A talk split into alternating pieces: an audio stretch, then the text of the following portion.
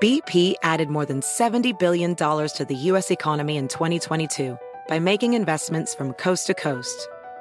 Investments like building charging hubs for fleets of electric buses in California and starting up new infrastructure in the Gulf of Mexico. It's and, not or. See what doing both means for energy nationwide at bp.com slash investing in America.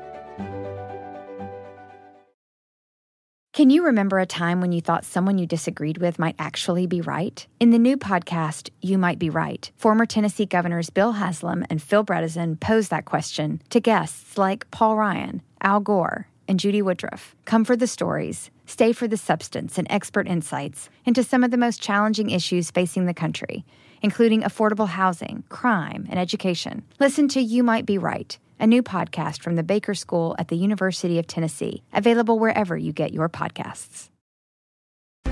Con nosotros el show de Fernando Espuelas, conducido por nuestro experto en política, Fernando Espuelas, aquí en KTNQ 1020 AM.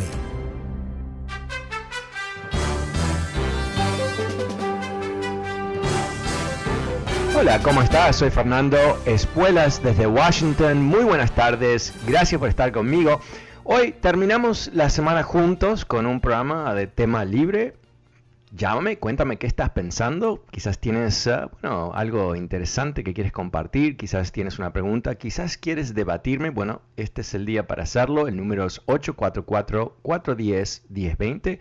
844-410-1020. Pero antes de ir a las líneas, uh, quiero comentarte sobre lo que va a pasar mañana aquí en Washington. Es algo realmente insólito. Va a haber una uh, supuestamente tremenda manifestación. Le están diciendo el One Million Man March. Un millón de personas van a venir aquí, supuestamente. Vamos a ver. Pero, ¿qué es lo que vienen a hacer? Vienen a eh, protestar en contra del procesamiento legal de los terroristas que atacaron el Capitolio el 6 de enero. Dicho de otra manera, vienen aquí a eh, defender el terrorismo doméstico. Ahora, imagínate tú si en vez de estar defendiendo el terrorismo doméstico, estarían defendiendo, no sé, el 11 de septiembre, eh, defendiendo el ataque a las torres, la destrucción uh, de los edificios, la matanza salvaje de miles de personas, el ataque al Pentágono, el, el frustrado ataque al Capitolio. No, no, se permitiría eso, ¿no? Lo veríamos como una especie de peligro a la nación, algo que eh, no podrían conseguir una licencia, me imagino, para hacer una manifestación el, el uh, jefe de uh, la policía del Capitolio de una conferencia de prensa esta tarde diciendo que ellos están preparados para la violencia, que están uh, eh, muy enfocados en la inteligencia disponible, en donde se ha hablado de llevar a cabo actos violentos y que ellos van a controlar esos actos si surge la violencia. Pero eh, quiero una vez más hacer hincapié en el apoyo del fracasado expresidente de Estados Unidos, Donald Trump, a esta manifestación eh, una manifestación que él apoya, que él abraza, que él uh, eh, espera, eh, tiene un, una especie de, de, misión de justicia, porque aparentemente es una injusticia procesar terroristas. Uh, es un presidente que se está aliando, no en forma teórica, pero en forma literal con terroristas. Y por supuesto, al mismo tiempo, irónicamente, un intento de reescribir los eventos del 6 de enero para hacer creer que fue simplemente el reclamo de los verdaderos ciudadanos de Estados Unidos en contra de un gobierno uh, que no los escucha. ¿no? Tratar de redibujar lo que fue un ataque Uh, el primer ataque al Capitolio de Estados Unidos desde la guerra de 1912, el ataque creo que fue en 1900, 1812. El ataque creo fue en el 13, en donde el Capitolio y la Casa Blanca fueron atacados por los ingleses. Desde entonces, el Capitolio, inclusive durante la Guerra Civil de Estados Unidos, no fue tocado por ningún terrorista, por ningún uh, poder foráneo, por nadie. Pero Donald Trump y, sus seguidores eh, lograron hacer historia que quieren aparentemente repetir mañana, no en el sentido necesariamente de atacar el Congreso, pero definitivamente defender lo que fue un intento de golpe de Estado. Me imagino que a estas alturas eh, debe haber más de un republicano con ah, el cerebro ah, que todavía le funciona, ah, diciendo, ¿qué hacemos? Hoy estuve escuchando una entrevista con la periodista Carol Lenning del Washington Post, que escribió uno de estos explosivos libros que, bueno, documentó la locura alrededor de Donald Trump después de perder las elecciones. Y le preguntaron a esta señora, que es eh, uno de esos eh, reporteros de primera línea en Estados Unidos, si los republicanos en el Congreso entendían que lo que había pasado el 6 de enero fue un ataque a la democracia y si entendían que seguir con la mentira de la elección robada y todo el resto eh, representa una amenaza a la República.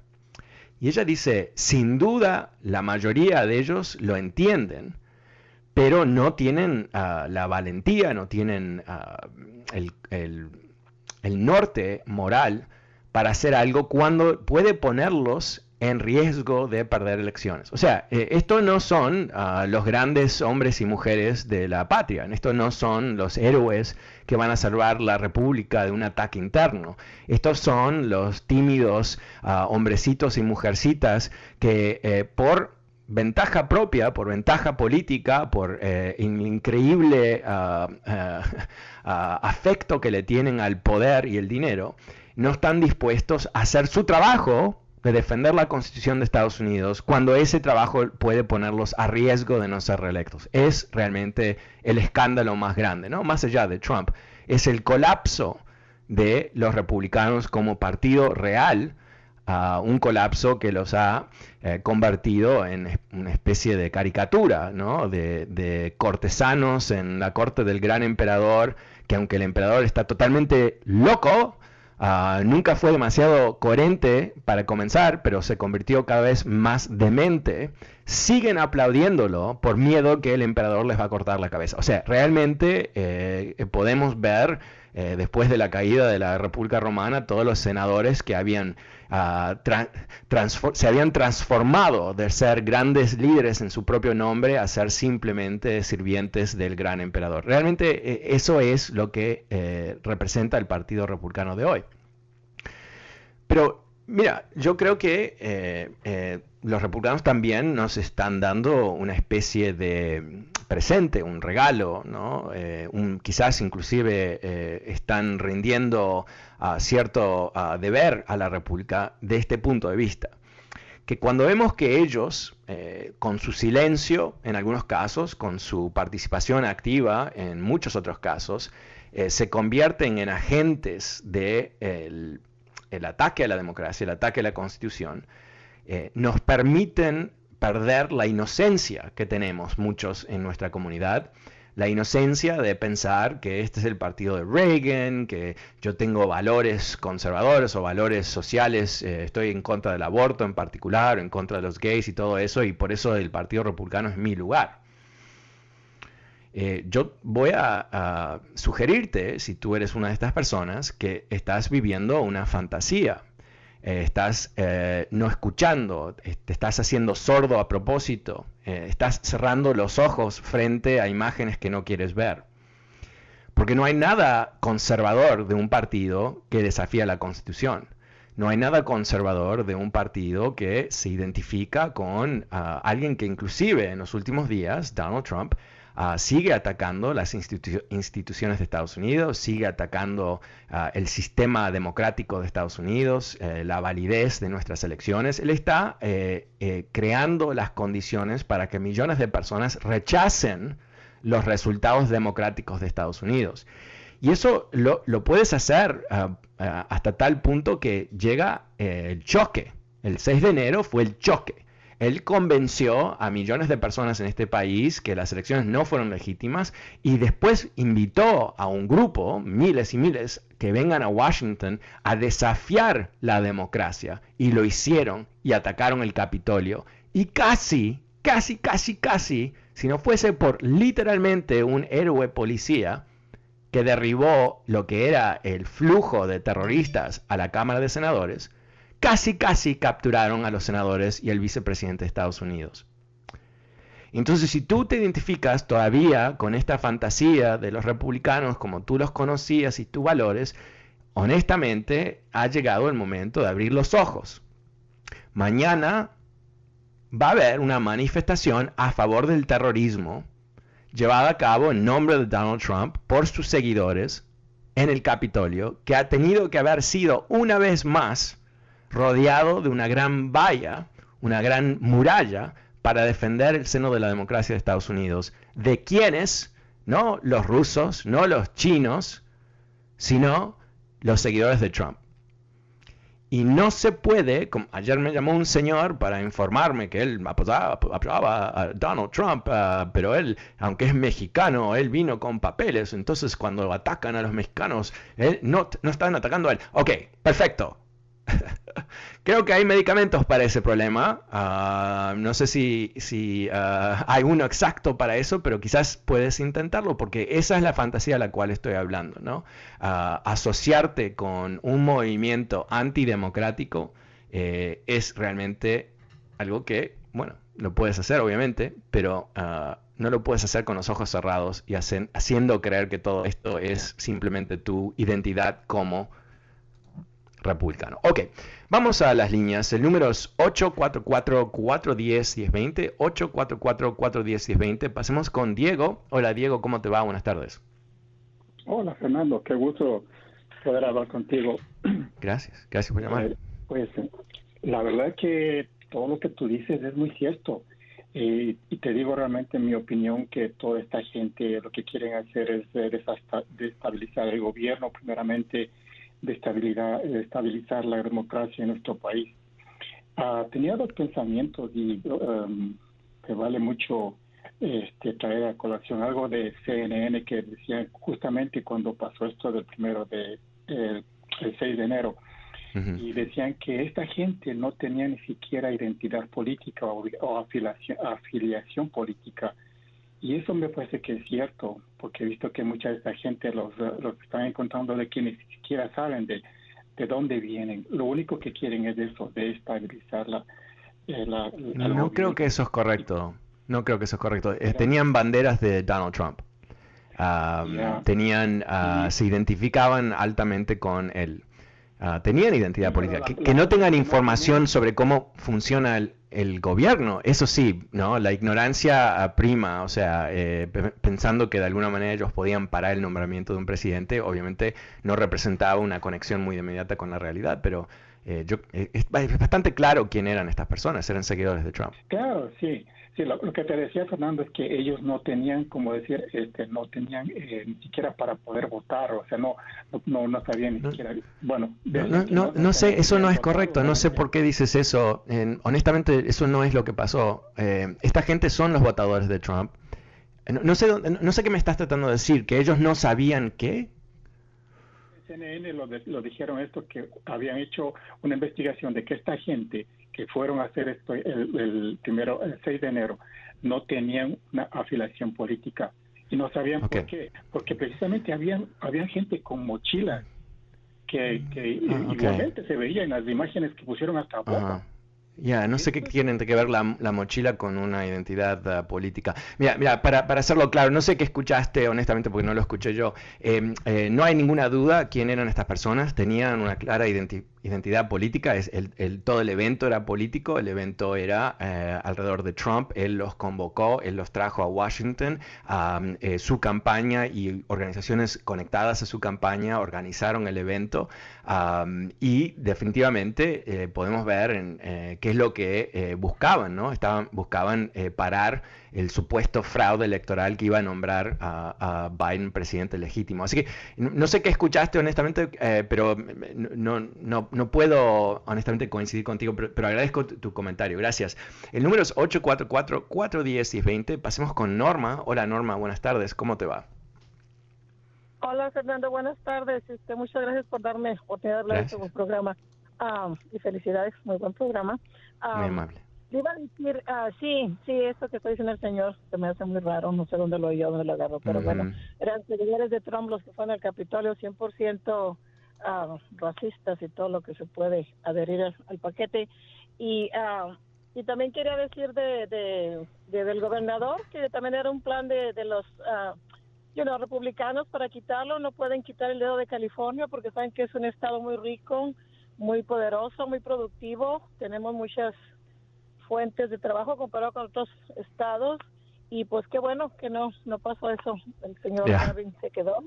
Y él hizo mucho por nosotros en la pandemia. Yo no sé la gente dónde está viendo otra cosa, pero sí si pudieran comparar con los estados, aquí se controla mucho con la pandemia y todo. Sí, bastante. Yo que trabajo en el campo médico, yo te puedo decir que se controló bastante y se está controlando ahorita un poquito más. Nomás esa gente necia que todavía está que no quiere la vacuna, que su religión. Ahora, disculpen los pastores que les diga, pero los pastores o líderes religiosos que le están diciendo a la gente que no se vacune, ojalá que fueran al hospital. Es un escándalo eso.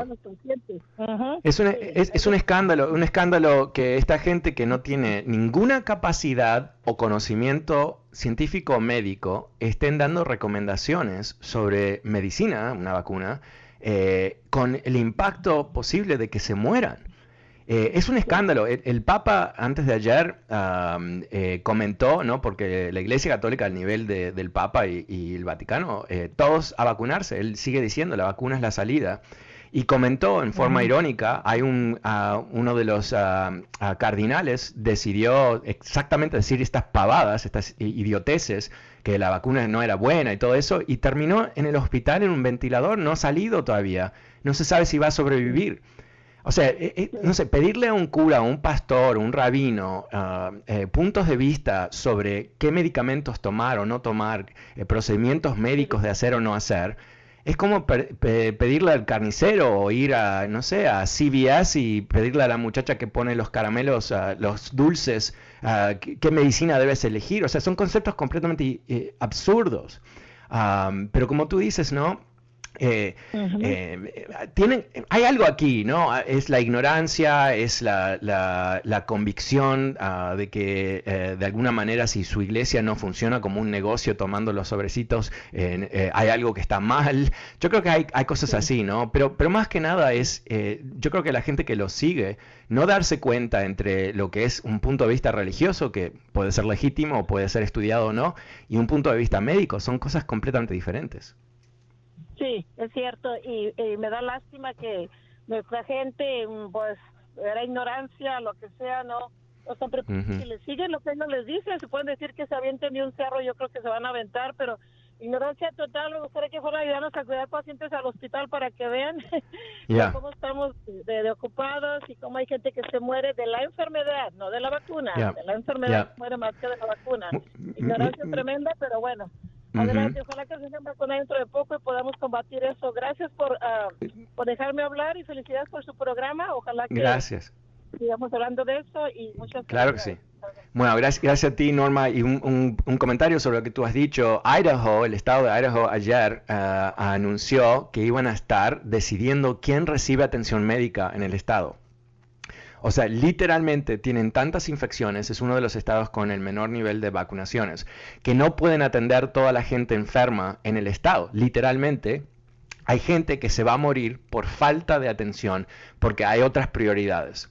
Ahí estamos. Un señor en Louisiana, creo que fue, o, Mississippi, eh, lo rechazaron en, 30 diferentes hospitales. Ah, había tenido un ataque al corazón, murió porque no podía entrar en un hospital. Esto está ocurriendo en lugares, no California, no California, lugares donde más que nada han sido eh, eh, gobernadores republicanos que han interferido en lo que es el conocimiento de cómo controlar la pandemia. California eh, tiene la mitad de los casos que tiene la Florida y Texas. La mitad, la mitad. ¿Y, qué dicen los expertos? ¿Por qué es que hay la mitad? Porque magia, no, porque hubo acciones que tomó Gavin Newsom y también autoridades locales, porque Gavin Newsom hizo algo realmente muy inteligente. Dijo, en vez de yo decidir qué va a hacer todo el Estado, mejor que los gobiernos más cercanos a la gente, los condados, las ciudades, decidan basado en las condiciones locales. ¿Y sabes qué? Eso es una buena idea, es una buena idea. Caso contrario, en la Florida tenemos al gobernador de Santis, que, es más trumpista que el Trump, ¿no? que ha tratado de bloquear todo tipo de medidas y él decide que eh, esta escuela no puede usar mascarillas y esta otra tampoco. es, o sea, es completamente loco, excepto que está ocurriendo. Bueno, muchas gracias, Norma. Vuelvo enseguida con más de tus llamadas. Tema libre 844 10 20 Soy Fernando Espuelas y vuelvo enseguida.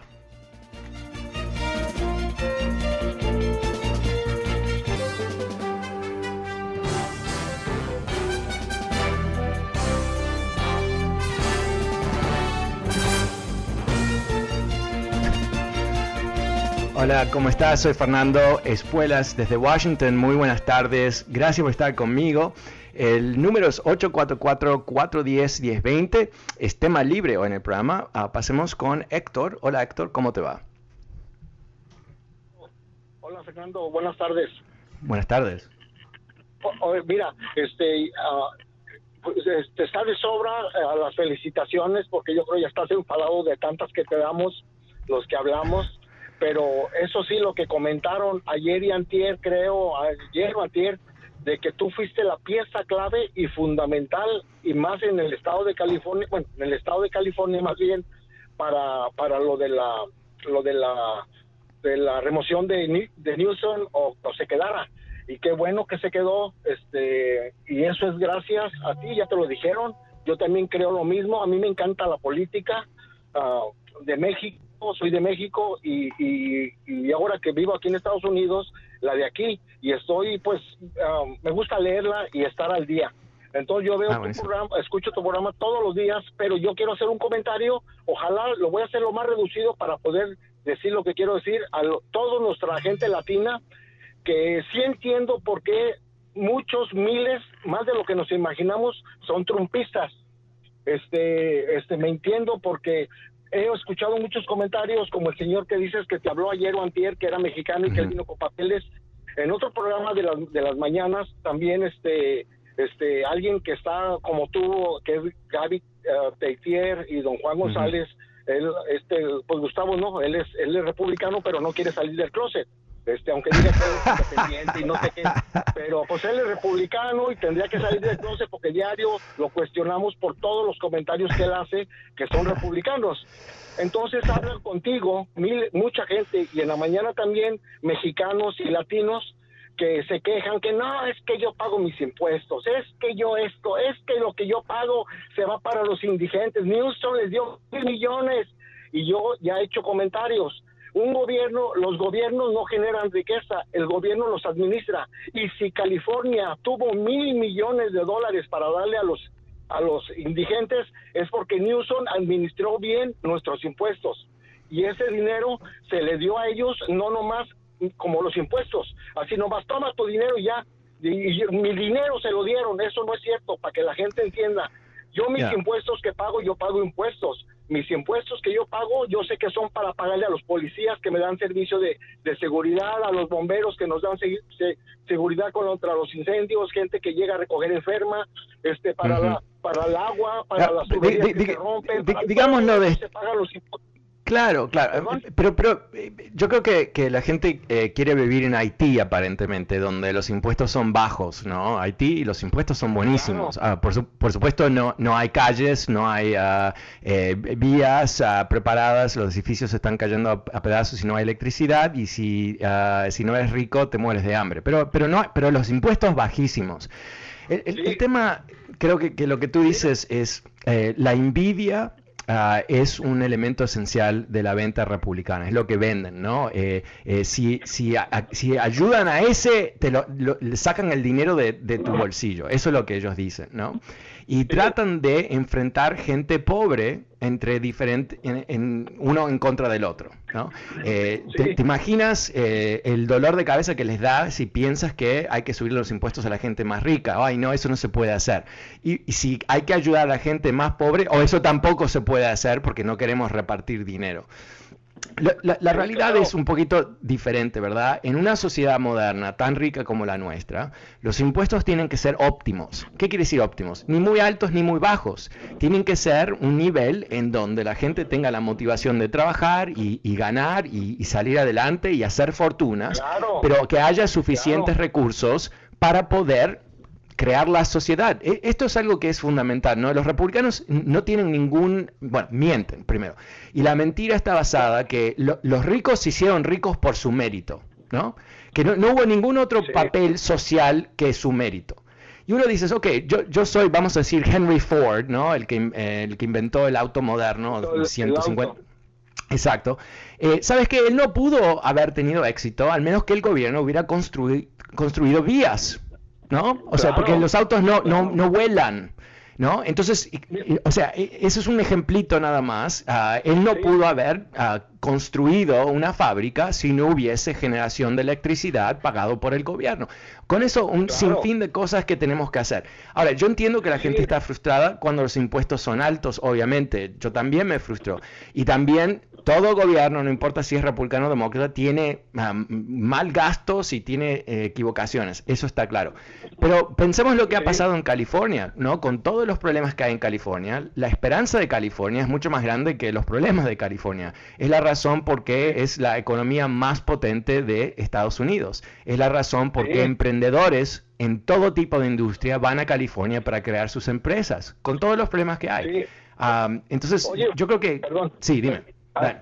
Sí, no, Fernando, es que bueno, quería, bueno, no, porque después ya, bueno, no, no, es muy interesante todo lo que tú estás diciendo, pero ya, no, quiero decirle algo a mis hermanos mexicanos principalmente, este, este, para que escuchen esos que son trompistas y que reniegan. Yo he escuchado en muchos programas de, latino, aquí nada más, de programas como el tuyo y el de la mañana, que hablan mucho y luego, y luego dicen, no, vean cómo, cómo están nuestras calles, vean cómo está la ciudad de indigentes. Yo les voy a decir algo, que ellos saben, eh, eh, California eh, como estado es la cuarta economía mundial, es lo que sabemos, y California en impuestos es, es el estado, el segundo estado de, de, impuestos más alto, el primero es Nueva York, eso lo sabemos, el segundo es California, pero vean la diferencia, cómo vivimos aquí en California y los que dicen que es muy alto que se van a Texas, que porque allá no les cobran, pero pues allá el mínimo es, la mitad de lo que ganamos aquí, la renta es, lo doble, es la mitad de lo que se cobra aquí, entonces es lo mismo, por eso estamos aquí, pero me refiero a lo de Newsom,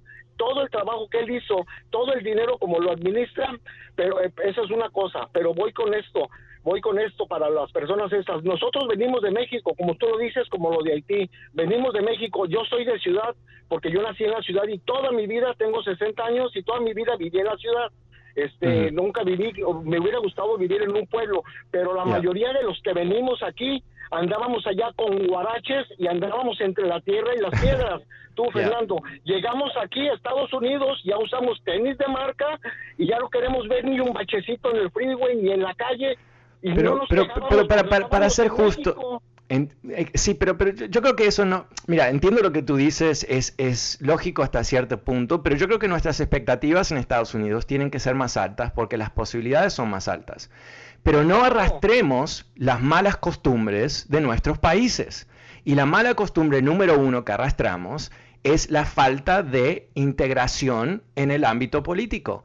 Entonces, si no te gusta, honestamente, cuando la gente a veces me dice, sí, no, porque la, gente en situación de calle es abrumadora, lo entiendo 100%, pero ¿has votado? ¿Tú, ¿Tú, sabes quién es tu representante? ¿Tú sabes quién te representa en la asamblea? ¿Quién es tu...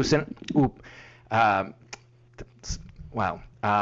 perdón, perdón esos, esos ruidos, eh, pero, en fin. Eh, eh, esencialmente, nosotros nos quejamos mucho, pero actuamos poco y si no tomamos eh, las riendas del poder como debemos tomar, eh, realmente eh, vamos a vivir en situaciones insólitas, en donde un grupito de otras personas que no, no, no son muy amigables a nosotros van a tomar decisiones por nosotros. yo em, voy a estar dando una, una, presentación, en, creo que es el mes que viene, en una, una, universidad en Texas a un grupo de estudiantes latinos y me pidieron que les hable para motivarlos a que se involucren políticamente. Y el título de mi charla con ellos es La, la, trascendencia de, de, los latinos en Estados Unidos y nuestra responsabilidad de liderar. ¿No? Porque esto no es eh, quejarse, esto no es ah, lamentaciones y todo eso, es qué vamos a hacer al respecto. Ahora que hemos, eh, o sea, el gigante se despertó, perfecto, eh, tenemos los números en muchos estados para hacer la diferencia entre quién gana y quién pierde elecciones. Pero eso es teórico, porque em, eh, con crecimiento en California, elección tras elección, más latinos votan. Todavía estamos votando a niveles más bajos que otros, otros grupos en California. Entonces, yo creo que ahí está eh, la, solución ¿no? para muchas cosas. la, otra, la otra parte, más allá de, votación, hay un gran reto que entiendo que tienen los votantes, en California en particular, donde hay políticos latinos. Y muchos políticos latinos se presentan como político latino. Vota por mí porque soy Fernando, Juan o María, ¿no? Y nosotros, porque queremos apoyar a nuestra gente, decimos, oh, ok, voy a votar por ellos. Y a veces hay un, hay un Juan y hay una María. Ah, y eso eh, nos, uh, bueno, ¿a quién elegimos, verdad? Y el problema ahí, ah, yo lo, lo dije muchos años atrás aquí, que me parecía lamentable que votemos por latinos simplemente porque son latinos. Inclusive yo diría que cuando hay un candidato latino, nosotros deberíamos hacer un trabajo mucho más ah, profundo eh, de entender quién es ese candidato, entender efectivamente quién es esta persona que quiere representarme. Y entenderlo eso a fondo, no enamorarse de ellos, sino entenderlos en forma crítica, cuáles son sus cualificaciones, qué es lo, realmente lo que quieren hacer, quién los apoya, de dónde viene el dinero de sus campañas. Solamente si subimos la calidad de los políticos podemos esperar mejores resultados. Así que, eh, José, no, entendí muy bien si vamos a un corte y vuelvo o, vamos a un corte. ¿Cómo? José. Ah, ok. No, no, mm, ah, ah, bueno, me, voy a despedir. No, sé por qué el programa termina más temprano hoy, pero me dicen que termina más temprano hoy. Ah, ok, ok, no, no sabía. Vienen los Dodgers, así que, ok, no, no, no lo sabía. Ok, perfecto. Bueno, terminemos la semana juntos con un tono, eh, yo diría, positivo. Eh, esta semana en California en particular se mostró ah, que el trumpismo puede ser derrotado y no en las calles, no en ninguna forma ah, completamente fuera del sistema político de Estados Unidos. No, eh, el trumpismo se derrota en las urnas. Y esta semana, con ah, el, chantaje de esa elección que vimos, eh, pudimos también ver la respuesta de millones de votantes que decidieron no vamos a dar un paso hacia atrás. Así que bueno, me despido eh, por esta semana. Vuelvo como siempre contigo el lunes. Soy Fernando Espuelas. Gracias y chao. Across America, BP supports more than 275,000 jobs to keep energy flowing.